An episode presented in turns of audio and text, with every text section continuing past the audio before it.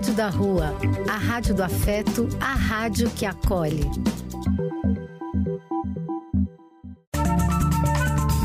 Apoio: Casa de Vó, Banho para Geral e Instituto de Políticas Relacionais.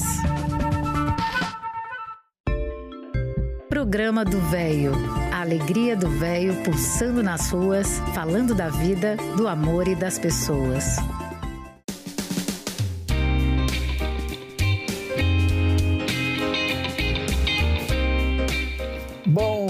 Meus amigos. Eu sou Eliseu Labigalini e este é o programa do Velho. Belo dia, não? Muito bom dia para todos. Maravilhoso dia. Temos graças a Deus por nossa saúde. Muito, muito feliz por estar junto a todos vocês, amigos queridos. Este reencontro nos faz muito bem. Esta é a Rádio da Rua, a rádio que acolhe, a rádio que é afeto. Somos afeto, somos carinho, somos amor. Grande abraço a todos vocês, amigos queridos. Este é o nosso sarau virtual de hoje, nossa reunião festiva. Sejam todos muito, muito bem-vindos. Precisamos ficar atentos a tudo que nos cerca contra tudo de errado que aí está, sobre os quais não podemos, não devemos nos conformar. Repetindo sempre aquele pensamento, temos que ser tal e qual aquele passarinho que leva uma gota que seja de água em seu bico para ajudar a apagar um fogo, um fogo enorme na floresta. E nosso país, nosso mundo está cheio de fogo enorme muita guerra civil, muita guerra agora lá, Rússia e Ucrânia. Meu Deus, por que será isso? Aqui em nosso país, então, muita fome, muita miséria, muito morador de rua, muito catador de recicláveis, muito preconceito racial. Meu Deus, que tristeza. Vamos em frente, que atraso gente. Hoje terça-feira, dia 8 de março, comemoramos o Dia Internacional da Mulher. Elas merecem muita, muita homenagem. Vamos começar homenageando-a com um texto do nosso amigo Cabral, fala sobre a origem da data de hoje. Bem-vindo, Cabral. Um grande abraço.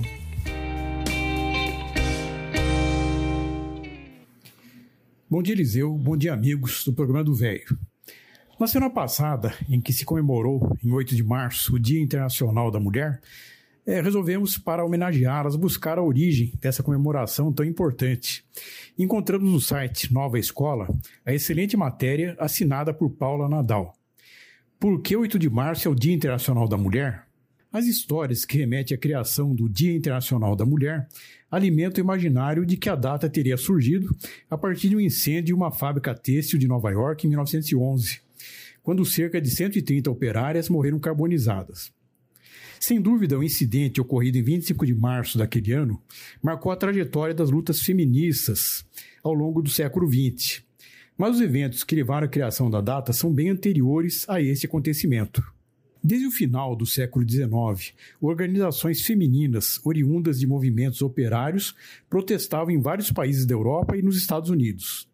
As jornadas de trabalho de aproximadamente 15 horas diárias e os salários medíocres introduzidos pela Revolução Industrial levaram as mulheres a greves para reivindicar melhores condições de trabalho e o fim do trabalho infantil, comum nas fábricas durante o período. O primeiro Dia Nacional da Mulher foi celebrado em maio de 1908 nos Estados Unidos, quando cerca de 1.500 mulheres aderiram a uma manifestação em prol da igualdade econômica e política no país. No ano seguinte, o Partido Socialista dos Estados Unidos da América oficializou a data como sendo 28 de fevereiro, com um protesto que reuniu mais de 3 mil pessoas no centro de Nova York e culminou em novembro de 1905 em uma longa greve, greve têxtil que fechou quase 500 fábricas americanas. Em 1910, durante a segunda Conferência Internacional de Mulheres Socialistas na Dinamarca, uma resolução para a criação de uma data anual para a celebração dos direitos da mulher foi aprovada por mais de 100 representantes de 17 países. O objetivo era honrar as lutas femininas e, assim, obter suporte para instituir o sufrágio universal em diversas nações. Com a Primeira Guerra Mundial, de 1914 a 1918, eclodiram ainda mais protestos em todo o mundo. Mas foi em 8 de março de 1917, 23 de fevereiro no calendário juliano, adotado pela Rússia até então, quando aproximadamente 90 mil operárias manifestaram-se contra o czar Nicolau II, as más condições de trabalho, a fome e a participação russa na guerra, em protesto conhecido como Pão e Paz, que a data consagrou-se, embora tenha sido oficializada como Dia Internacional da Mulher apenas em 1921. Somente mais de 20 anos depois, em 1945, a Organização das Nações Unidas assinou o primeiro acordo internacional que afirmava princípios de igualdade entre homens e mulheres. Nos anos 1960, o movimento feminista ganhou corpo. Em 1975, comemorou-se oficialmente o Ano Internacional da Mulher e em 1977, o 8 de março, foi reconhecido oficialmente pelas Nações Unidas. O 8 de março deve ser visto como um momento de mobilização para a conquista de direitos e para discutir as discriminações e violências morais, físicas e sexuais ainda sofridas pelas mulheres impedindo retrocessos, ameaça o que já foi alcançado em diversos países. Explica a professora Maria Célia Orlato Selen, mestre em estudos feministas pela Universidade de Brasília e doutoranda em História Cultural pela Universidade de Campinas, Unicamp. No Brasil, as movimentações em prol dos direitos da mulher surgiram em meio aos grupos anarquistas do início do século XX, que buscavam, assim como nos demais países, melhores condições de trabalho e qualidade de vida. A luta feminina ganhou força com o movimento das sufragistas nas décadas de 1920 e 30, que conseguiram o direito ao voto em 1932 na Constituição promulgada por Getúlio Vargas. A partir dos anos 1970, emergiram no país organizações que passaram a incluir na pauta das discussões a igualdade entre os gêneros, a sexualidade e a saúde da mulher. Em 1982, o feminismo passou a manter um diálogo importante com o Estado, com a criação do Conselho Estadual da Condição Feminina em São Paulo, e em 1985, com o aparecimento da primeira delegacia especializada da mulher. Quer saber mais? Leia as origens e a comemoração do Dia Internacional das Mulheres, de Ana Isabel Álvares Gonzalez, da editora SOF Expressão Popular. Era isso, meus amigos. Um forte abraço e uma ótima semana a todos. E após o Cabral, vamos ouvir uma música. Ave Maria no Morro, Choro das Três.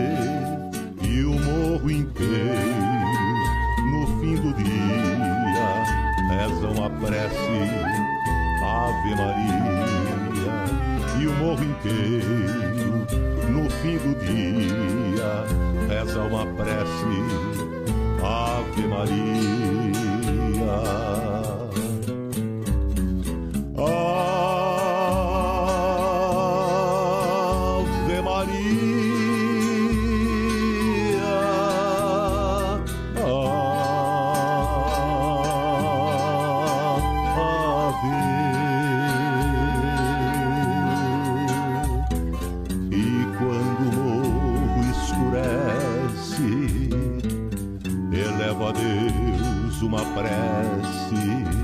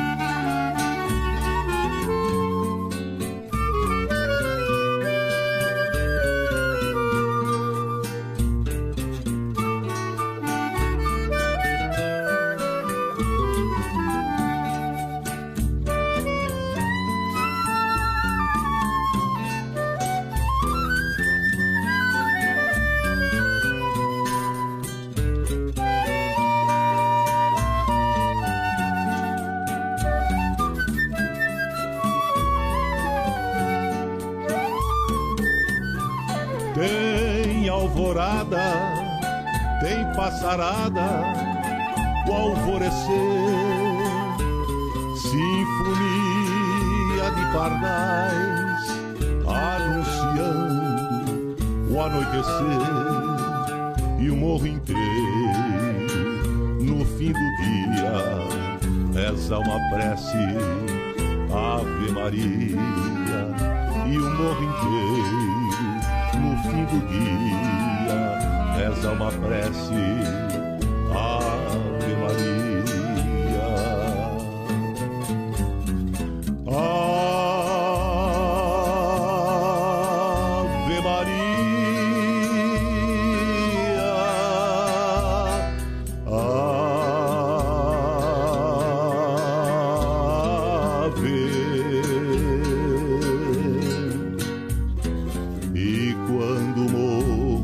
escurece, elevo a Deus uma prece. Ave Maria,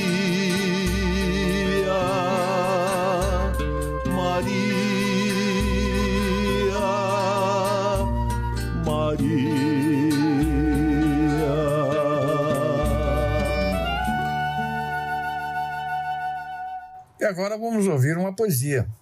Maravilha de Clarice Lispector. Poema das desvantagens de ser bobo. A voz de Araci Balabanian. O bobo, por não se ocupar com ambições, tem tempo para ver, ouvir e tocar no mundo.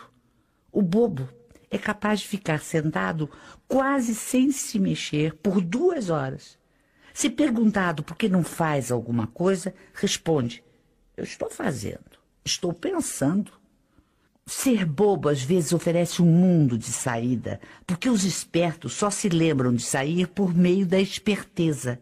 E o bobo tem originalidade, espontaneamente lhe vem a ideia.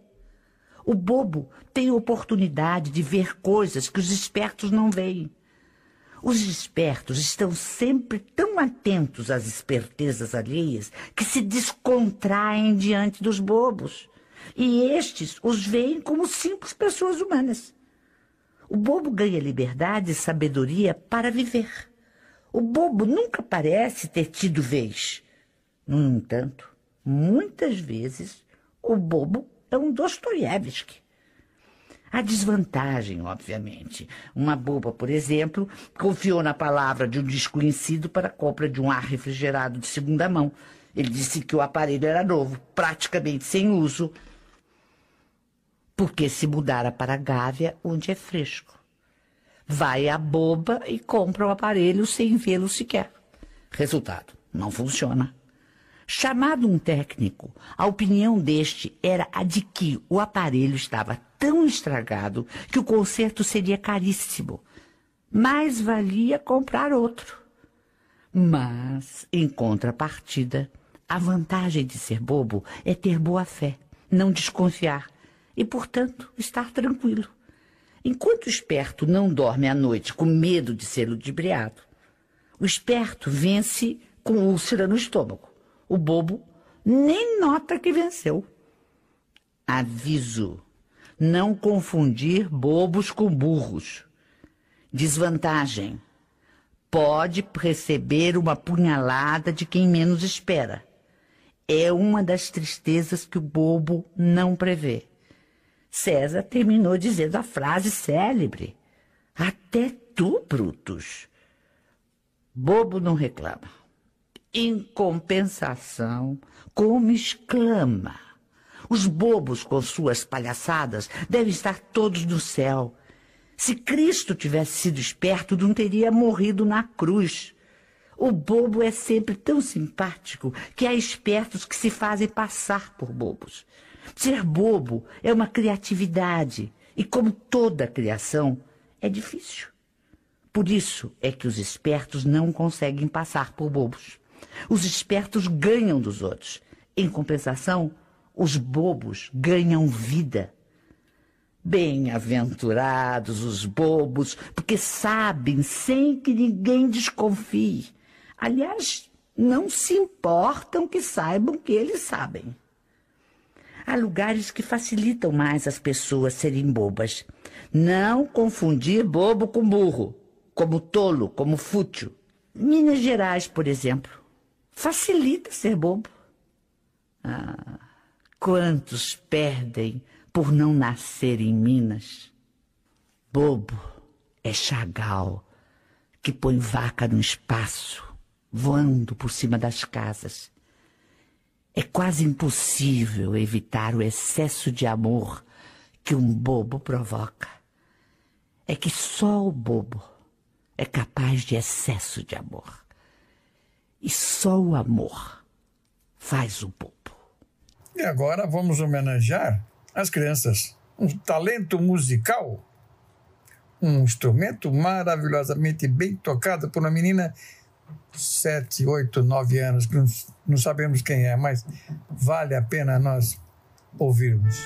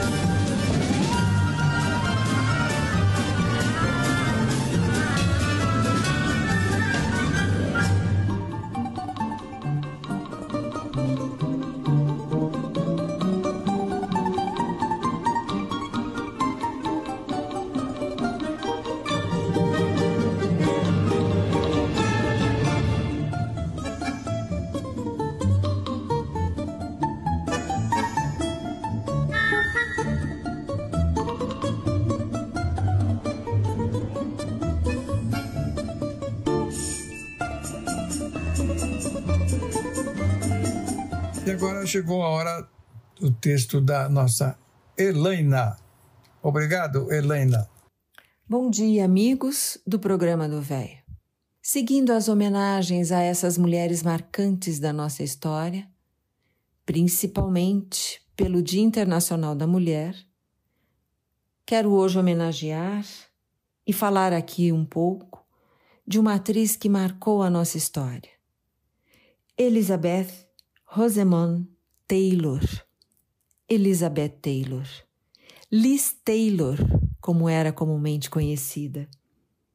Nasceu dia 27 de fevereiro de 1932 e desencarnou dia 23 de março de 2011, aos 79 anos. Foi uma atriz anglo-americana que começou sua carreira como atriz infantil no início dos anos 40, tornando-se uma das estrelas mais populares do cinema clássico de Hollywood nas décadas de 50 e 60. Liz Taylor foi a primeira atriz a assinar um contrato milionário com uma produtora para estrelar o filme Cleópatra, de 1963. Vencedora de dois Oscars de melhor atriz, Globo de Ouro, entre outros. Ela continuou sua carreira com sucesso nas décadas seguintes e permaneceu uma figura pública muito popular pelo resto da sua vida. Foi uma das primeiras celebridades a participar do ativismo de, da AIDS, liderando campanhas de prevenção, e foi, e foi a cofundadora da Fundação Americana para a Pesquisa da AIDS em 1985 e da Fundação AIDS Elizabeth Taylor em 1991. Desde o início da década de 1990 até sua morte, ela dedicou seu tempo à filantropia. Em 1999, foi nomeada pelo American Film Institute a sétima maior lenda feminina do cinema. Muitos casamentos, muitos dramas também em sua vida, mas o que marcou, além dos filmes e dos romances com seus companheiros, entre eles o mais marcante Richard Burton, fez vários filmes com ele. O que marcou também a sua existência foi a sua amizade com Michael Jackson. Participou de perto dos acontecimentos da sua vida e a ajudou com seus conselhos e experiências de vida a lidar com suas dificuldades conjugais. Michael dedicou-lhe vários dos seus trabalhos, inclusive a canção Liberian Girl e Elizabeth, I Love You. Também era madrinha do seu primeiro filho, de Michael. Então, com esta singela homenagem a Liz Taylor e a todas as mulheres guerreiras marcantes da nossa existência, desejo a todos vocês um ótimo domingo e uma ótima semana. E a Helena nos mandou Michael Jackson, maravilhosamente, a música em que ele homenageia, homenageia Elizabeth Taylor. Welcome to Hollywood. That's what they told you. A child star in Hollywood.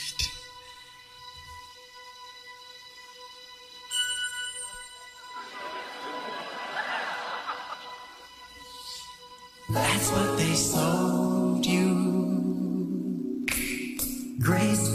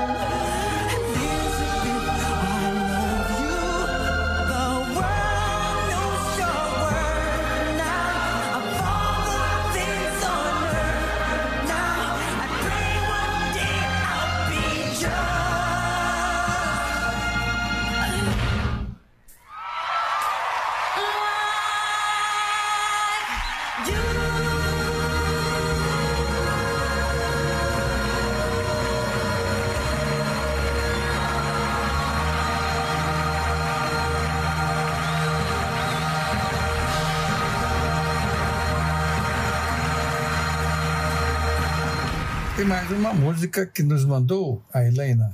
Agora, Rita Lee.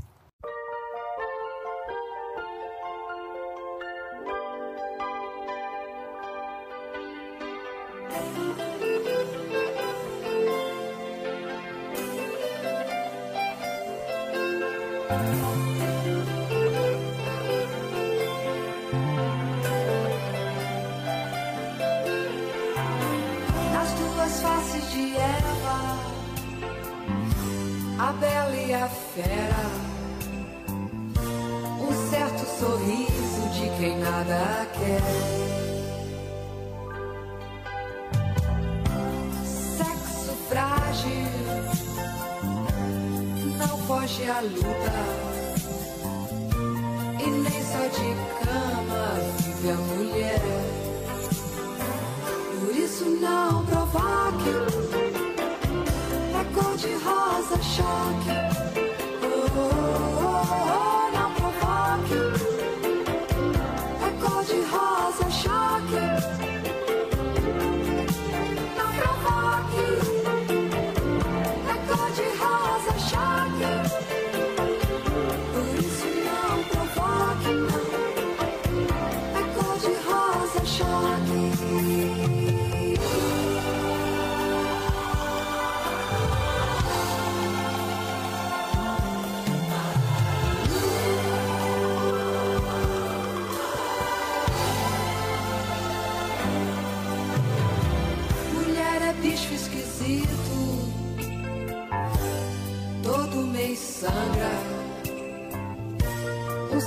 sentido maior que a razão. Cata borralheira, você é princesa. Dondoc é uma espécie em extinção. Por isso não provoque. É cor de rosa choque.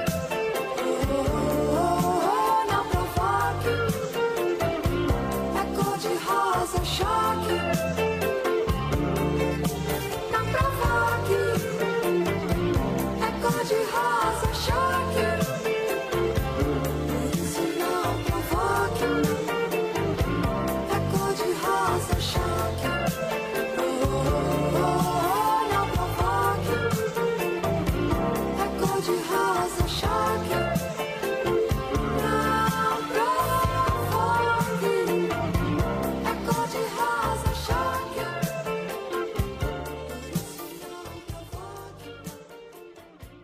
Chegou a hora do texto que nos mandou Cíntia. Obrigado, Cíntia. Queridos amigos e ouvintes do programa do Véio, hoje trago para vocês uma pequena reflexão sobre o conflito entre a Ucrânia e a Rússia. Ultimamente está impossível manter a sanidade mental. Nem terminou a pandemia da Covid-19 e já temos uma guerra em andamento. Eu pergunto: como alguns lunáticos conseguem se- ser eleitos e promovem guerra só porque querem o poder? Num determinado dia da semana passada, como conseguir dormir sabendo que acabaram de jogar um míssil na maior usina atômica da Ucrânia?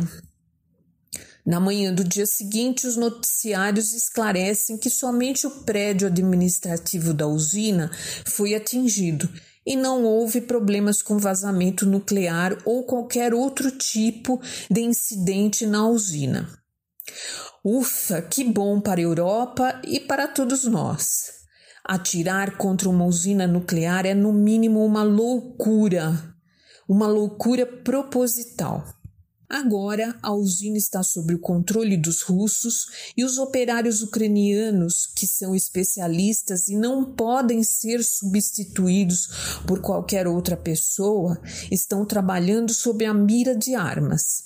Assim, parece que o responsável sabe exatamente o que quer, ou seja, demonstrar o seu poder e tentar anexar territórios que foram perdidos após o fim da União Soviética. Preocupante. Um período desafiador para a humanidade. Haverá conciliação? A Terra conseguirá ter paz?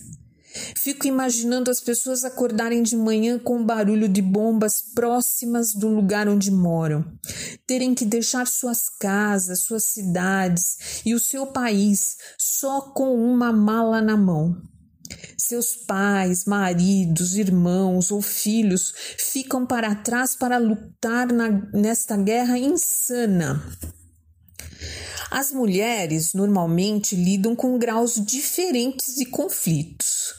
Na guerra, lidam com a morte de seus maridos e de seus filhos, com as separações da família, com violências de toda sorte e também com os estupros. A civilização fracassou em muitos pontos, porém, em particular na defesa da dignidade feminina. É importante salientar isso na semana do Dia Internacional das Mulheres. A Ucrânia está em evidência agora, mas há também conflitos na Síria, no Iêmen na Nigéria, onde mulheres e crianças também sofrem os horrores da guerra. A conclusão é de que há algo muito errado com a humanidade no momento. Viajar dias seguidos para cruzar a fron- fronteira de um dos países vizinhos e se tornar um refugi- refugiado é inimaginável. Vocês não concordam? Bebês nas- recém-nascidos não podem entrar nesses países vizinhos como refugiados porque não têm documentos, para desespero total de seus pais. A Europa terá a função não menos difícil de abrigar e receber os refugiados. Até agora, já são mais de 1 milhão e 500 mil. A economia mundial sofrerá com inflação, caristia de grãos e aumento de preço do petróleo e do gás. E a população russa certamente passará por muita fome, repressão, prisões e todo tipo de arbitrariedades. Por que isso acontece em pleno século XXI?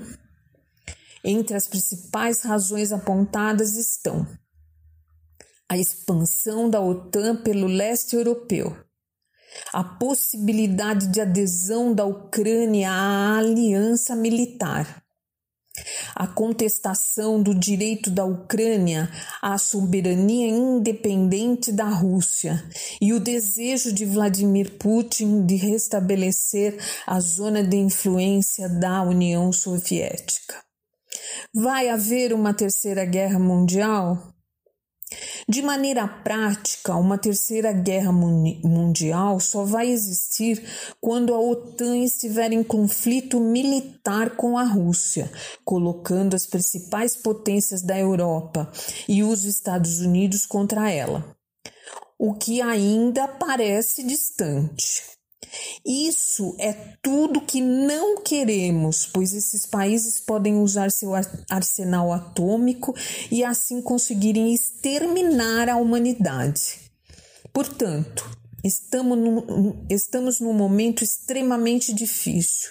Só nos resta confiar na diplomacia e na conciliação, esperando que logo haja o término dos conflitos. É claro que nesse momento o resto do mundo está perplexo diante dos aco- acontecimentos que trouxeram de volta a Guerra Fria dos anos 60. Esperamos que o bom senso prevaleça e que os líderes mundiais cheguem num consenso para terminar com essa guerra e para que não tenhamos um número ainda maior de mortos e feridos. Particularmente peço a Deus que ilumine os corações e as mentes dos envolvidos, protegendo o nosso planeta da destruição total. Rogo e espero que o mundo esteja em paz quando os queridos ouvintes estiverem ouvindo este meu texto. É isso, amigos, até o próximo domingo. E a Cintia nos mandou uma música de Bonovox, falando sobre o Dia das Mulheres, Dia Internacional das Mulheres, homenageando-as muito merecidamente. Amigos, em tempos de guerra, tudo que fala de paz é bem-vindo. Nesta música, Bono Vox do YouTube canta o cansaço pela dor, sofrimento e pela esperança de que haverá paz no mundo. A canção também pede para Jesus, que pregou o amor ao próximo, fale à humanidade sobre a importância de haver paz na terra.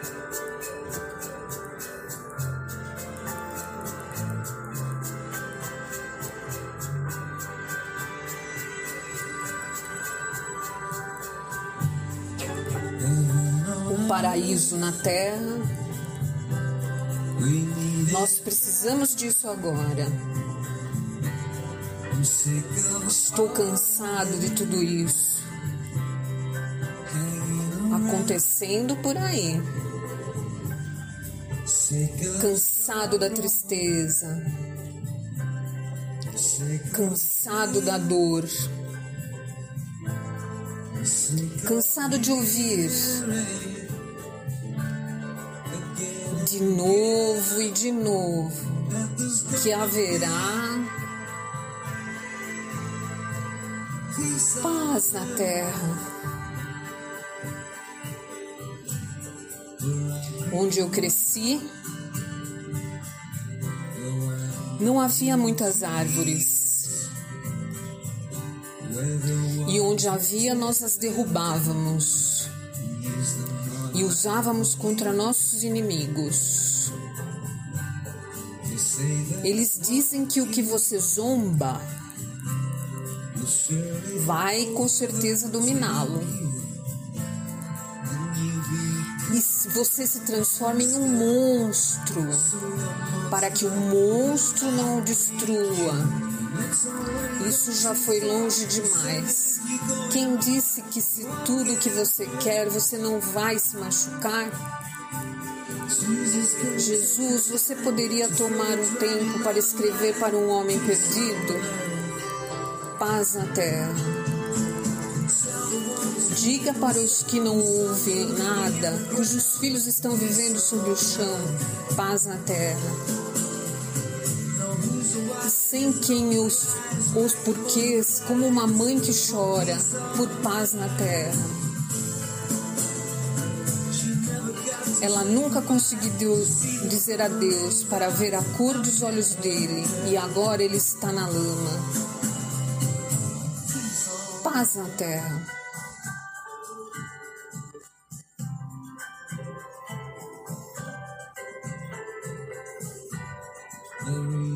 Eles estão lendo os nomes na rádio.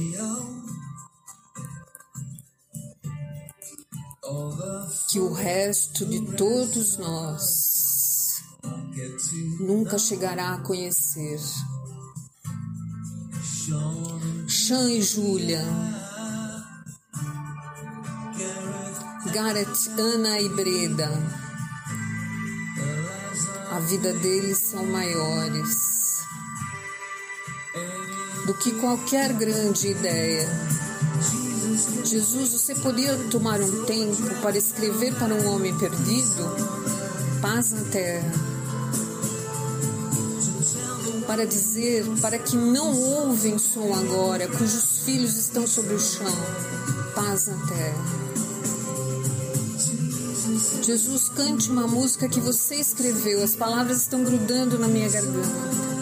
Paz na terra. Ouço isso todos os natais, mas esperança e história não rimarão. Então, de que vale paz, essa paz na terra? Paz na terra. Paz na terra. Paz na terra.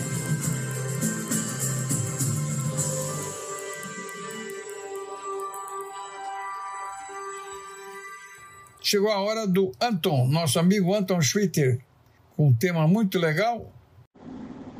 Olá, amigos do programa do Velho. Prazer em reencontrá-los aqui de novo. Pois é, o mundo se, se mostra mais perigoso do que parecia na semana passada. Mais uma vez, as incoerências humanas refletidas nas políticas dos países e seus dirigentes mostram sua face violenta. Essa guerra não estava no script, ainda mais em tempos de pandemia. Não merecemos isso. Semana passada, relatei um caso de resistência ao autoritarismo nazista sobre um técnico de futebol holandês que se recusou a entrar em campo enquanto não recolhessem bandeiras nazistas durante um jogo do Campeonato Espanhol. Mas o que é o nazismo? Existe alguma relação entre nazismo e a invasão da Ucrânia pela Rússia de hoje? Uma pequena história, então, de introdução para vocês. Ao fim da Primeira Guerra, em 1918, a Alemanha, apesar de não ter sofrido invasão e bombardeio direto, estava economicamente em frangalhos por conta de gastos militares e principalmente por causa de um embargo econômico levado ao cabo pelas marinhas aliadas, Grã-Bretanha a principal, e não deixava que nenhum produto entrasse ou saísse da Alemanha. Quando acabou a, a guerra, o povo passava fome, porque nesse embargo também não deixavam nem entrar alimentos. Além disso, após o final da guerra, houve pressão por parte dos países vencedores, principalmente França, Bélgica, Grã-Bretanha, de que a Alemanha, considerada culpada pelo início da guerra, pagasse volumosos volumes de dinheiro como reparação. Esse montante, em alguns anos, chegou a quase metade do PIB alemão.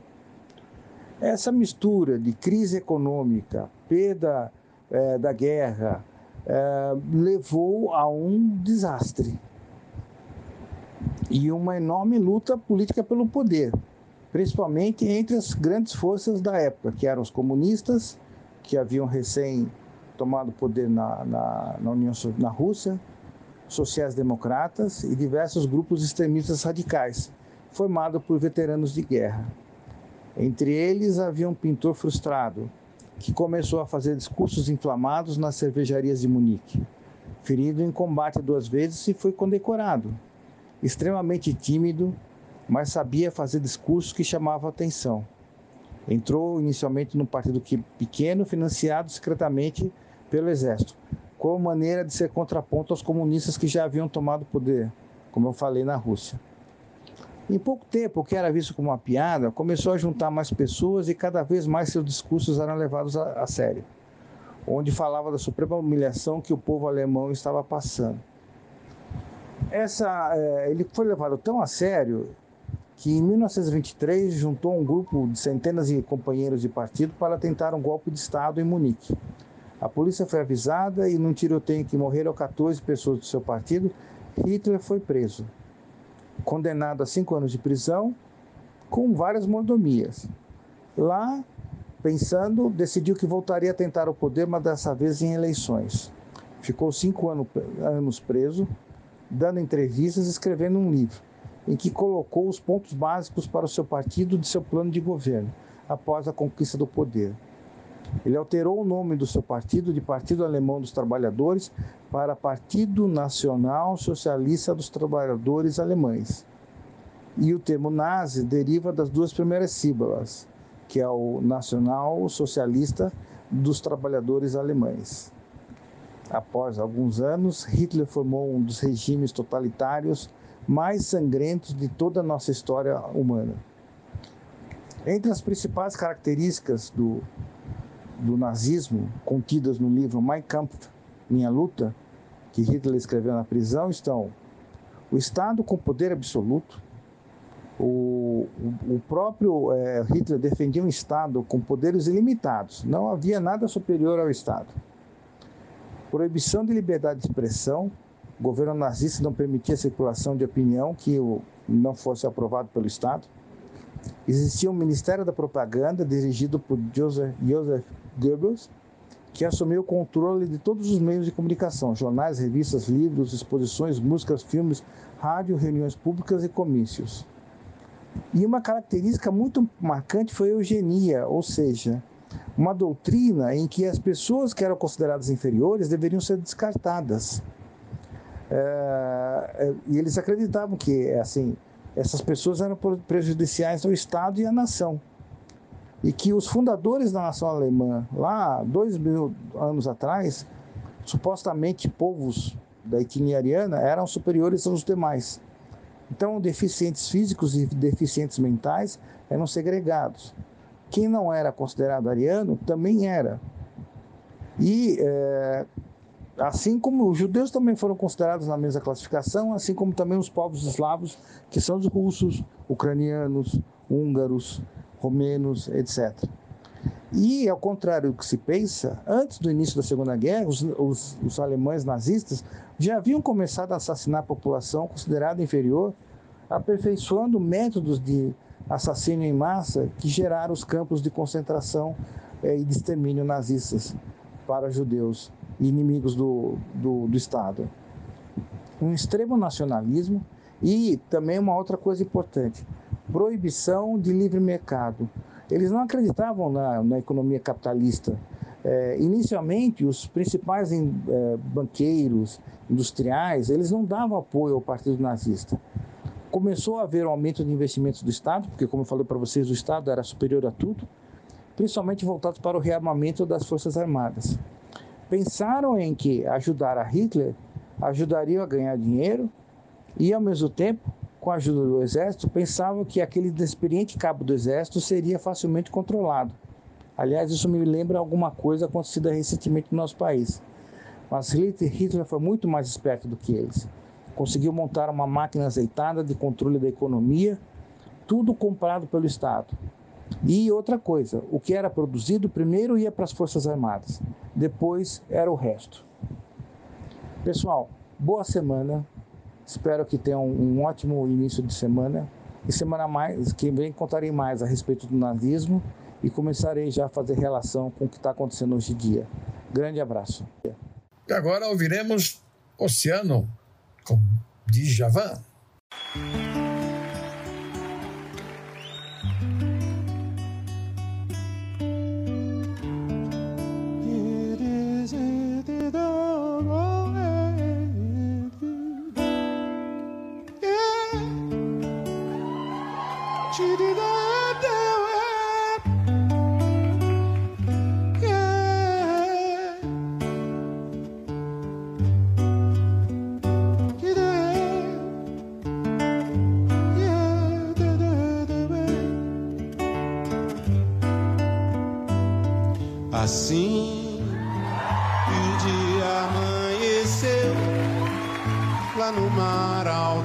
Paixão.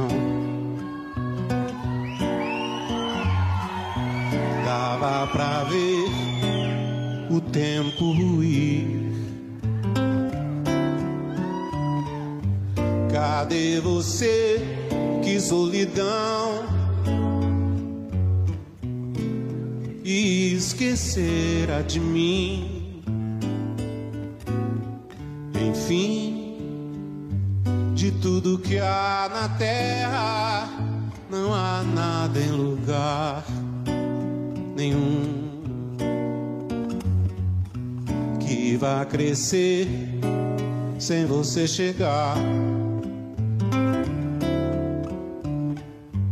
Longe de ti, tudo parou.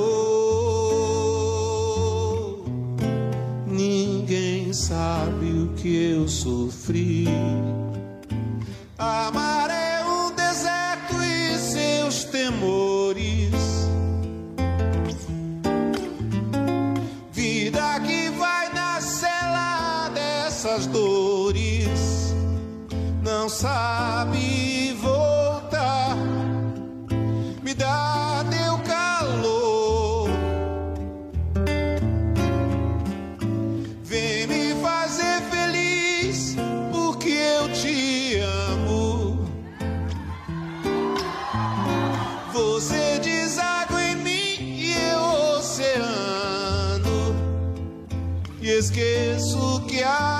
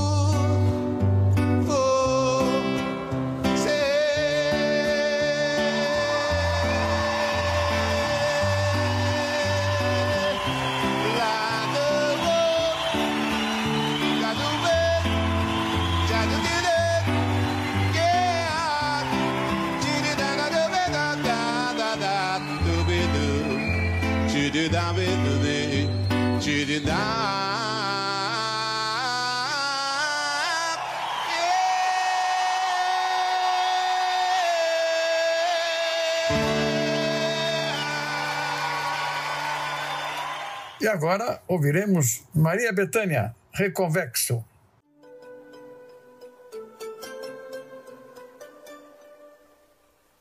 Eu sou a chuva que lança areia do Sara sobre os automóveis de Roma.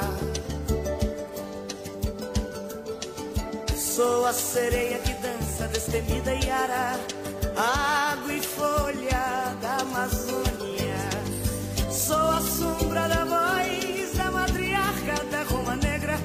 Você não me pega, você nem chega a me ver. Meu som te cega, careta. Quem é você que não sentiu o swing de Henri Salvador? Que não seguiu o Olodum balançando pelo e que não riu com a risada de Indy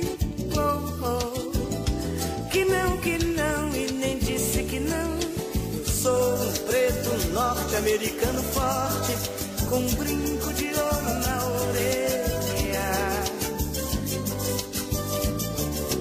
Eu sou a flor da primeira música, mais velha, mais nova espada e seu corte. Sou o cheiro dos livros desesperados, sou Gogóia, seu olho me olha, mas não me pode alcançar.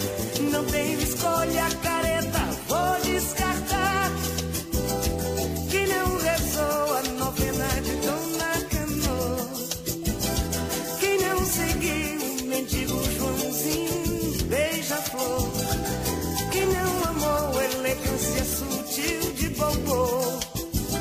Quem não é recôncavo e nem pode ser reconverso.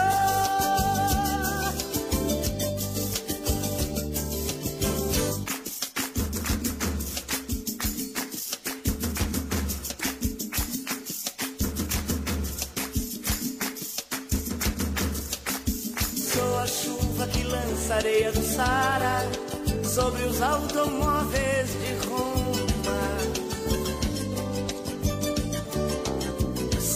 sereia que dança destemida e ara, água e folha da Amazônia. Sou a sombra da voz da matriarca da Roma Negra. Você não me pega, você nem chega a me ver. Meu som te cega,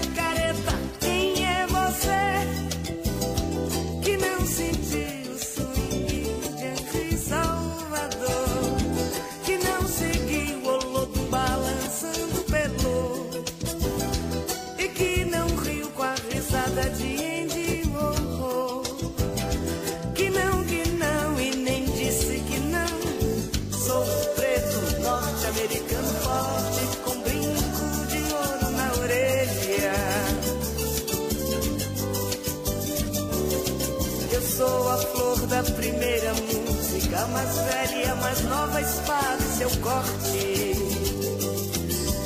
Sou o cheiro dos livros desesperados, sou Kita Gogóia, seu olho me olha, mas não me pode alcançar.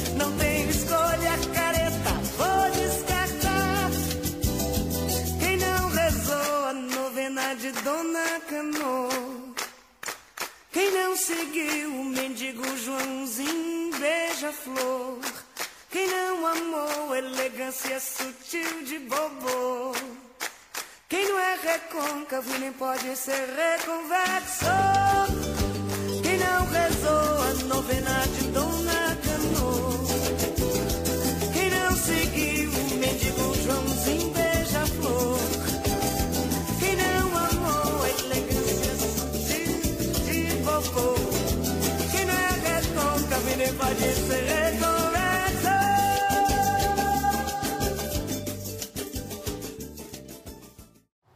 Hora de um tango do filme Perfume de Mulher. Quem não se lembra dele?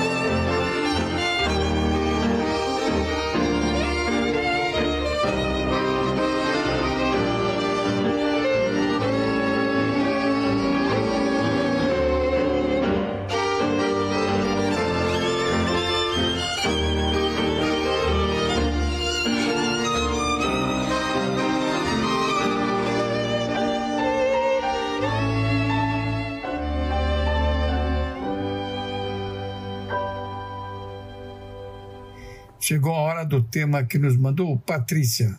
Muito obrigado, Patrícia. Um grande abraço. Olá, queridos ouvintes do programa do Velho. Patrícia Curte de volta. Essa semana eu tinha decidido falar sobre a guerra, mas a gente recebeu também a sugestão de falar sobre as mulheres por causa da data. Resolvi então unir as duas coisas depois de ler uma carta escrita pelo jornalista Jamil Chad, colunista da UOL, para o inqualificável deputado Arthur Duval, depois da de- divulgação do vídeo revoltante em que ele qualifica as refugiadas ucranianas de mulheres fáceis. Na carta, Jamil conta um pouco do que viu nos seus 20 anos de carreira em campos de refugiados e filas de pessoas desesperadas para escapar da guerra e da pobreza. A carta é longa e muito importante, mas como eu não posso estourar muito meu tempo aqui, selecionei alguns trechos. Recomendo a leitura completa. Então, abro aspas para o Jamil. Ao longo da história, a violência sexual é uma das armas de guerra mais recorrentes para desmoralizar uma sociedade. Ela não tem religião nem raça. Ela destrói. Demonstra o poder sobre o destino não apenas das vidas, mas também dos corpos e almas. Percorrendo campos de refugiados em três continentes, o que sempre mais me impressionou foi a vulnerabilidade das mulheres nessa situação. Mas antes, vamos ser claros aqui. Não precisamos sair do Brasil para saber que as mulheres, simplesmente por serem mulheres, precisam passar a vida se explicando. Como se necessitassem de chancela ou justificativa para determinar o destino de seu corpo ou coração, se podem trabalhar ou ter tesão. Intolerável, não? Então, o senhor pode imaginar o que isso significa em tempos de guerra, onde a lei e a moral são suspensas? Conheci certa vez uma garota yazidi. Ela me contou como, depois de sua cidade ser tomada por islamistas, ela foi transformada em escrava sexual. Aqueles olhos verdes intensos se enchiam de lágrimas quando contava que, num calabouço, ela e as demais meninas se dividiam em dois grupos: aquelas que rezavam para sobreviver e aquelas que rezavam para morrer logo. Ela também me contou que, num ato de solidariedade com as outras mulheres que viriam depois delas, foi iniciado um gesto espontâneo de escrever mensagens nas paredes daqueles quartos imundos, inclusive com dicas de como agir. Escreviam com a única cor que tinham, o vermelho do sangue de suas vaginas estupradas. O senhor me diria: claro, isso é coisa de terrorista islâmico. Sim, sem dúvida. Mas quero lhe contar o que investigações e auditorias revelaram em um local mais próximo de nós, o Haiti. Ali e em outros locais onde estão destacadas, as tropas de paz da ONU, repletas de moral, credibilidade e protocolos, foram acusadas de estupro e de abusos com mulheres, meninas e meninos, alguns em troca de comida. Num caso específico, um garoto era semanalmente estuprado por oficiais em troca de bolachas. Nesses lugares há até mesmo uma categoria de crianças hoje, nesses países, os filhos da ONU. Fecho as aspas aqui para dizer que num outro trecho da carta, o Jamil relata uma viagem para a cidade de Bagamoyo, na Tanzânia, para escrever sobre o impacto da AIDS numa das regiões mais pobres do planeta. E lá abro as aspas para ele novamente. Ao longo dos anos, visitei, visitei campos de refugiados na fronteira do Iraque, entre o Quênia e a Somália, em Darfur, na rota entre a Turquia e a Europa. Vi milhares de pessoas sem destino. Mas, nas proximidades de Bagamoyo, aquela história era diferente. Oficialmente, não havia uma guerra, não havia um acampamento de refugiados. Mas eu logo descobriria que nem por isso o desespero deixava de estar presente naquela população. Eu fazia uma visita a um hospital e esperava para falar com o diretor. Restava fazer o que eu mais gostava nessas viagens: descobrir quem estava ali, falar com as pessoas, perambular pelo local, ler os cartazes e simplesmente observar. Ao caminhar para uma das alas, fui barrado. Os enfermeiros me pediram que não entrasse no local. Quando perguntei qual era a especialidade daquela área, disseram que não podiam revelar. Em partes da África, o preconceito e o estigma em relação aos pacientes de AIDS obrigam os hospitais a não indicar nem em suas paredes o nome da doença. Decidi sair do prédio em ruínas e, num dos pátios do hospital, vi duas garotas brincando. Não tinham mais de 10 anos de idade. E o único momento em que olharam para o chão sem resposta foi quando perguntei o que faziam ali. Mas a curiosidade delas em saber o que um rapaz branco com um bloco de notas na mão e uma câmera fotográfica fazia lá era maior que a sua vontade de contar histórias. Desisti de seguir com as minhas perguntas. Expliquei que era jornalista brasileiro e, para dizer meu nome, mostrei um cartão de visita que acabou ficando com elas. Quando iam responder a minha pergunta sobre os seus nomes, nossa conversa foi interrompida por uma senhora que, da porta do hospital, me avisava que o diretor já estava à disposição para a entrevista. Deixei aquelas crianças depois de menos de cinco minutos de conversa. Já caminhando, virei e disse uma das poucas expressões que tinha aprendido em Swahili. Qual é ele? Adeus. Ganhei em troca dois enormes sorrisos. Terminada a entrevista com o diretor do hospital, confesso que nem sequer notei se as meninas continuavam ou não no pátio. Estava ainda sob o choque de um pedido do gerente da clínica, que ao terminar de me explicar o que faziam, me perguntou se eu não poderia deixar para eles qualquer comprimido que tivesse na mala, qualquer um, até mesmo se o prazo de validade já tivesse expirado. Alguns meses depois, já na Suíça, abri minha caixa de correio de forma despretensiosa ao chegar em casa. Num envelope surrado e escrito à mão, chegava uma carta de bagamoio. Pensei comigo, deve ser um erro e a carta deve ter sido colocada na minha caixa por engano. Eu não conheço ninguém em Bagamoio, mas o envelope deixava muito claro, era para Jamil Chad. Antes mesmo de entrar em casa, deixei minha sacola no chão e abri o envelope. Uma vez mais, meu nome estava no papel, com uma letra visivelmente infantil. Eu continuava sem entender, até que comecei a ler. No texto, em inglês, quem escrevia explicava que tinha me conhecido diante do hospital e que tinha meu endereço em Genebra por conta de um cartão que eu havia lhe deixado.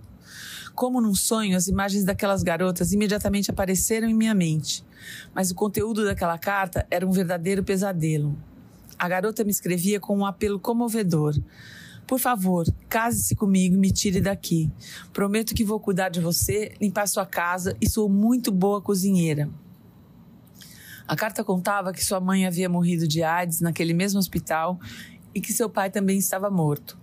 Cada um dos oito filhos fora buscar formas de sobreviver e ela era a última da família a ter permanecido na empobrecida cidade. Preciso sair daqui, escrevia a garota. A cada tantas frases, uma promessa se repetia: Eu vou te amar. Uma observação no final parecia mais um atestado de morte. Com as últimas moedas que eu tinha, comprei esse envelope, esse papel e esse selo. Você é minha última esperança. Deputado, talvez o senhor classificaria essa pessoa no grupo de meninas fáceis. Eu, porém, chorei de desespero e de impotência diante daquele pedido de resgate. Eu e o senhor, homens brancos, nascemos como a classe mais privilegiada do planeta. Eu e o senhor não tivemos de fazer nada para adquirir esses privilégios. Existimos. É nossa obrigação, portanto, desmontar o processo de profunda desumanização de uma guerra e da miséria. Cada um com suas armas.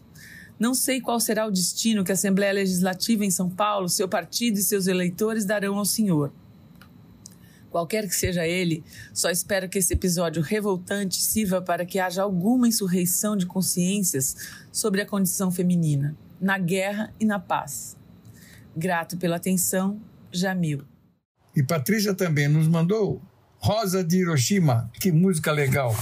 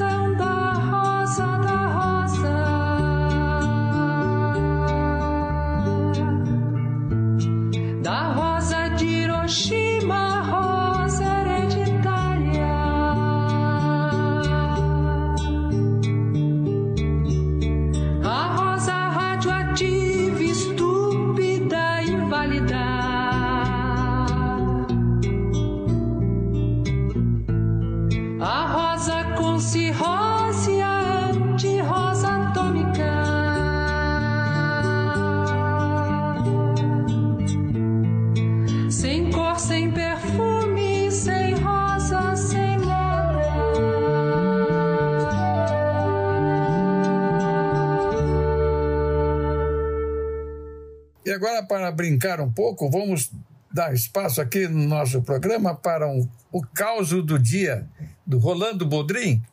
Vamos dar uma risadinha?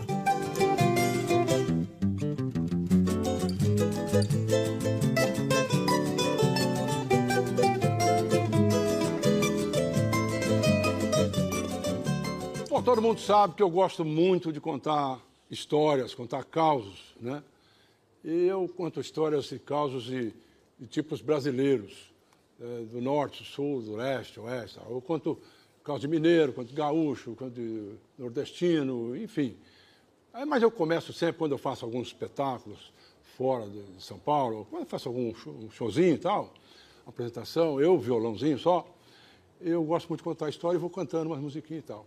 É, mas eu começo contando histórias de tipos da minha terra, São Joaquim da Barra. Por que, que eu começo com tipos de lá? Porque, na verdade, eu comecei lá ouvindo esses tipos e convivendo com eles na- na- durante toda a, a minha existência lá. né? Eu vim embora para São Paulo com 16 anos de idade, depois voltava muito, minha família de lá e tal. Então eu convivi com esses tipos.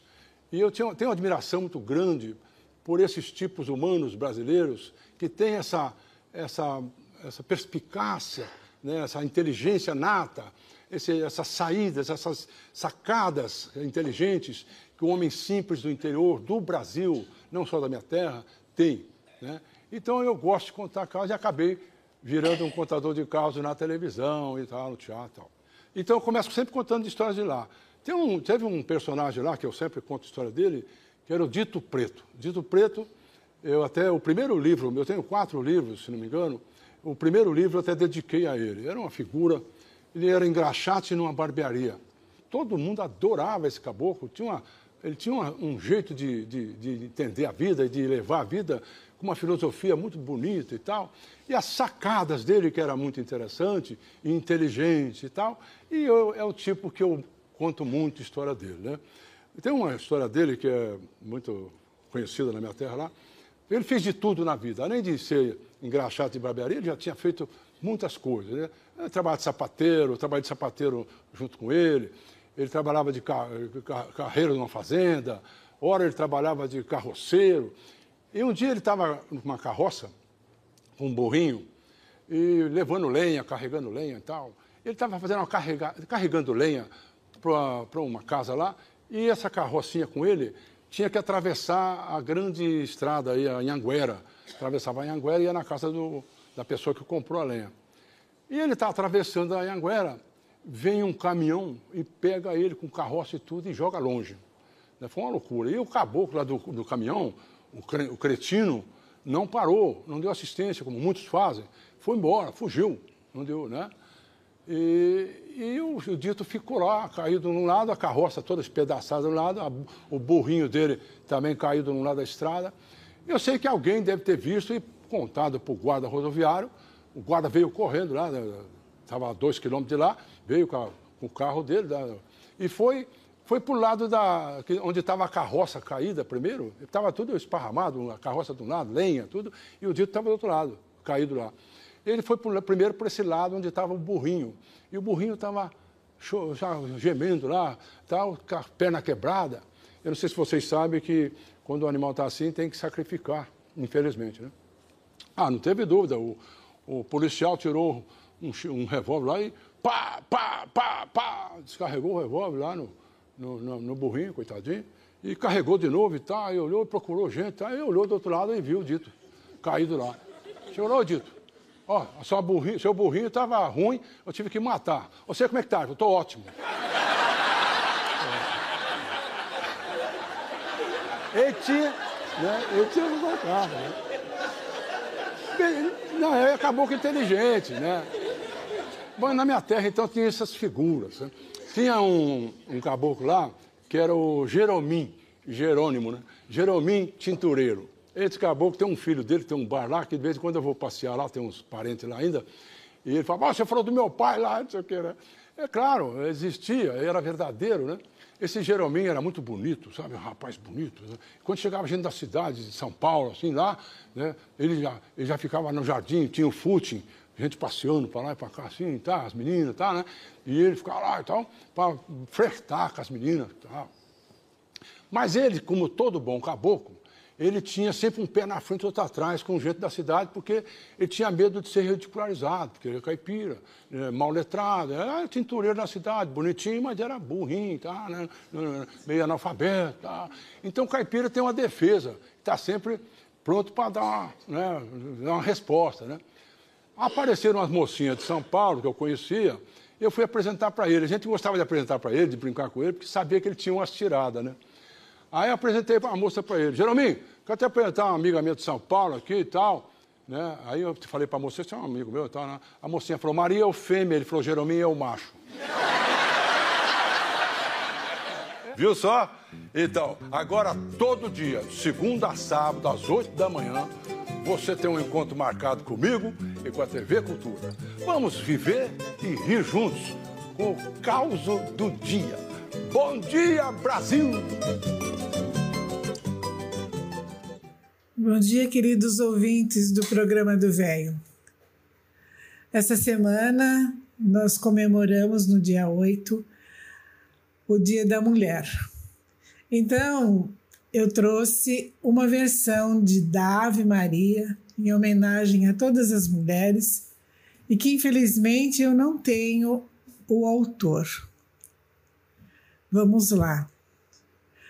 Ave Maria, repleta de luz, benditas somos nós, filhas da tua graça. Benditas somos nós, nascida de teu ventre. Abençoai a todas em nossa jornada, para que sigamos sob tua guarda. Ensinai-nos a beleza da delicadeza. Mostrai-nos o caminho da beleza interna. Santa Maria, Senhora das Rosas, perfumai nosso destino com tua presença. Retirai os espinhos de nossos caminhos. Abençoai nossos úteros para que sejamos geradoras da generosidade. Protegei-nos de nossas próprias sombras, para que não venhamos a ferir nossas irmãs.